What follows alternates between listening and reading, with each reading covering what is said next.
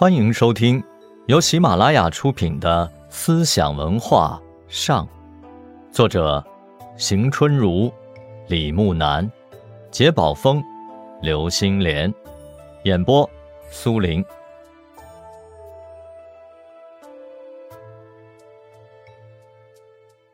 张鲁割据汉中后，因其名性行修业，随曾氏之，教始作义社，以米肉置其中，以指行人。又教使自饮，有小过者，当至道百步，则罪除。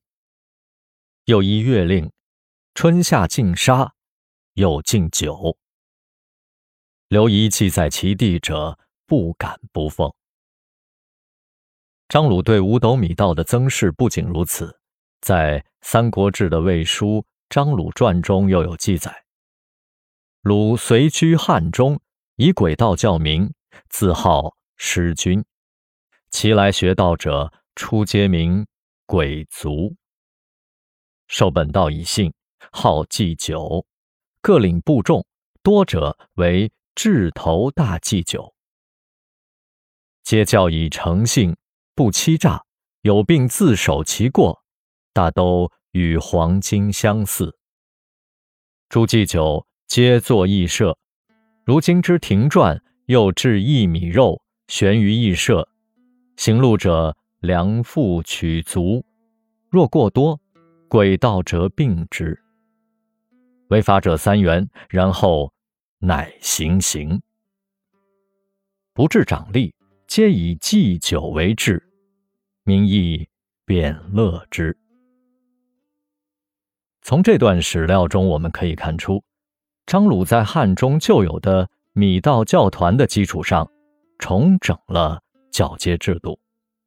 他实行政教合一的政权组织形式，设置义社，救急安置流民，用宗教的手段去避俗、禁杀戒，推行教化。这样，在汉末战乱不息的岁月中，巴汉一带借助五斗米道的教士，形成了一个局部安定的社会环境，长达三十年之久。这是张修、张鲁对历史做出的贡献。道教是在一个较长的过程中形成的，它的创始人不只是张陵一个，在前期的史料当中。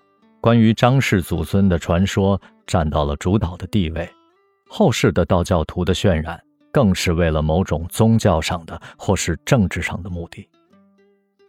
实际上，在五斗米道发展的过程中，张陵草创于巴蜀，张修建立了五斗米道的宗教组织形式。他确定了以老子这部书为宗教经典，实施了早期的宗教仪式。张鲁。丰富了教义，严整了教规，他建立了政教合一的体制，而这一切都为了五斗米道发展成天师道正的一派，成为了道教正宗奠定了基础。献帝建安二十年，曹操攻占汉中，张鲁投降。不久之后，刘备又兴兵汉中，当地的民众多随曹军北迁，这样。五斗米道的信仰从西南流传到北方关陇、洛阳、邺城等地区。教内的上层首领们受曹魏统治者的收买，蜕变成利用宗教维护政权的帮凶。五斗米道的教义逐渐和统治阶级的利益相结合，发展成魏晋时期北方道教的主要流派。五斗米道的另外一支。由张鲁的第三个儿子张胜东传到江西的龙虎山，成为了后来的正一天师教。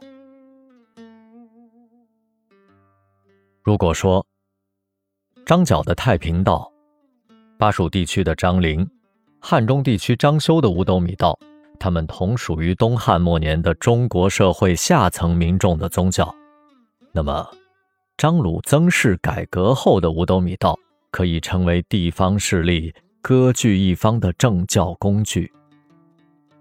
作为政教工具的五斗米道，以宗教意识统治民众，以宗教教团控制民众，以宗教的介意约束民众，以宗教的术数拘制民众。历史证明，道教从它诞生之日起，就不仅作为汉民族文化思想的产物，作为一种宗教的意识形态，作为一种社会思潮，而且还作为一种强大的民众势力、社会力量，出现在中国的历史政治舞台上。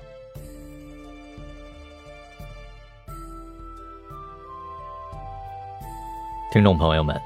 本集播讲完毕，感谢您的收听，我们下集再见。